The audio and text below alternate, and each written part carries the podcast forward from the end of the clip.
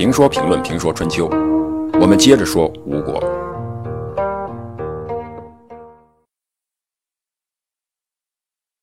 吴王夫差伐齐，没有听从伍子胥的，却打了大胜仗。看来伍子胥也就那么回事从此，吴王就越来越少听伍子胥的计谋了。吴王在齐鲁打了大胜仗，越王勾践带领越国群臣朝拜吴王，奉上了丰厚的贡礼。吴王大喜。吴王喜，吴国人就高兴，但有一个吴国人不高兴，那这个人就是伍子胥。伍子胥看到越国人如此，心中越发感到害怕，说：“这是要丢掉吴国啊！”于是劝谏吴王说：“越国近在阜心之地，现在我们虽能战胜齐国，但好比石头田地，没有用处。而且盘庚之告上说。”乱网之人，只有消灭干净，商王朝才能兴旺。过去劝人呢，一定要引经据典才有说服力。伍子胥始终没有忘记越王，他似乎有先知先觉的预见，预见到越国将成为吴国的麻烦，因此一而再、再而三的劝吴王要斩草除根。而吴王这个时候眼光早已转到中原了。他要争霸中原，至于身后这个越王姓啥叫啥，他已经忘了。这个时候，吴王有了新的、更远大的目标，越国已经是解放前的事了。伍子胥的那些经典对他来说，就如同伍子胥一样老了，不中用了。伍子胥让他勿忘越国，对他的新目标没有什么帮助，因此伍子胥在他的心目中越来越边缘化了。这种情况下，伍子胥越是劝，越引起吴王的反感。为了让耳根子清净，吴王派伍子胥出使齐国。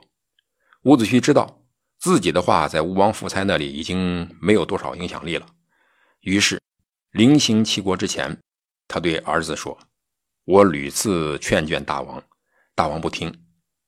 我现在看到吴国的末日了，你和吴国一起毁灭，没有什么好处。”为了自己打算，他把他的儿子托付给了齐国的鲍牧，完成使命后返回吴国，向吴王报告。而这个时候呢，越国要测试测验吴国对越国的态度。越国大夫文种让勾践向吴王请求借粮，吴王想借，又是伍子胥建议说不能借，但吴王呢还是借给了吴国。越王暗中十分惊喜，伍子胥却十分担心。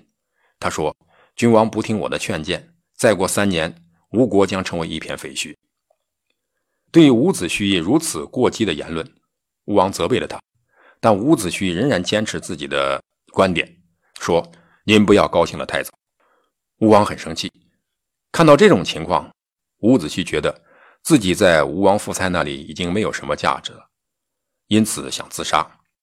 吴王夫差听到这个消息以后，就制止了他。但什么事儿呢？就怕人挑唆。被伍子胥引荐的楚国人太宰伯嚭，这个时候风光了，成为吴王夫差最倚重的人之一。他一直想除掉伍子胥这个竞争对手。听到这个话以后，就借机诽谤伍子胥说：“伍云，伍云呢是伍子胥的名字。古代人称字不称名，称名是自家人的称呼，外人称名是对这个人的不尊重。”太宰伯嚭说：“伍云表面忠厚，实际上呢很残忍。他连自己的父兄都不顾惜，怎么能顾惜君王您呢？”他在人品上呢彻底否定了伍子胥，然后又说：“君王上次想攻打齐国，伍云强行进谏，后来您作战有功，他反而因此怨恨您，又在智慧上否定了伍子胥。”伍云因自己的计谋没有被采纳而感到羞耻，反而产生了怨恨情绪。如今大王要再次攻打齐国，伍子胥又独断固执，强行组建，败坏诋毁大王的事业，只希望吴国战败来证明自己的计谋高明。现在大王亲自出征，出动全国的武装力量打败了齐国，而伍子胥的劝谏不被采纳，因此就宗旨上朝，假装有病。不随大王出征，大王不可不戒备，这是很容易引起祸端的。然后伯嚭又用了更阴的，他对吴王夫差说：“我派人暗中观察过武云，他出使齐国，把他的儿子托付给了齐国的鲍氏，做人臣子，在国内不得意，就在外依靠诸侯，自以为是先王的谋臣。现在不被重用，就郁郁不悦。”产生愤懑情绪，居然让儿子移民国外，这明显是以您不疑心，希望大王早想办法。吴王夫差终于被激怒，派人赐给伍子胥一把剑，让他自杀。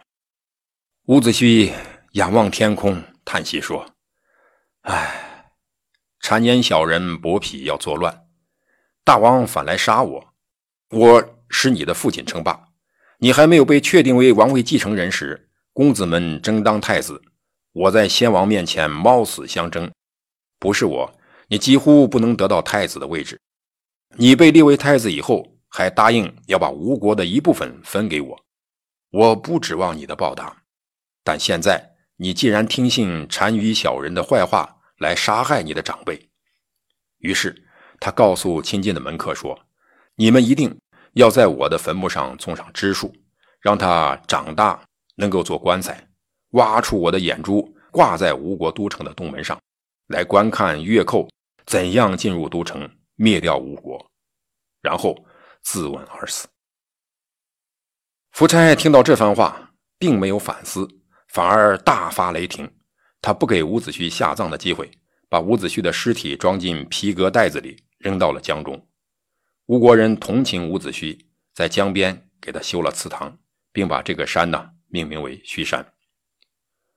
现在的人呢喜欢搞穿越，你大可想象，有个人或者是伍子胥的后人，找到一条通道，然后轰的一声穿越到春秋时代，帮助伍子胥说服吴王夫差，既保住了伍子胥的性命，也保住了吴国的霸权。但是历史迷人的地方就在于。无论是否符合逻辑，无论是否合乎情理，合乎后人的愿望，但它就在那儿，经得起不断的检验，因为它是唯一的，无法更改。杀了伍子胥，吴王就更加重用伯嚭，用伯嚭来执掌国政。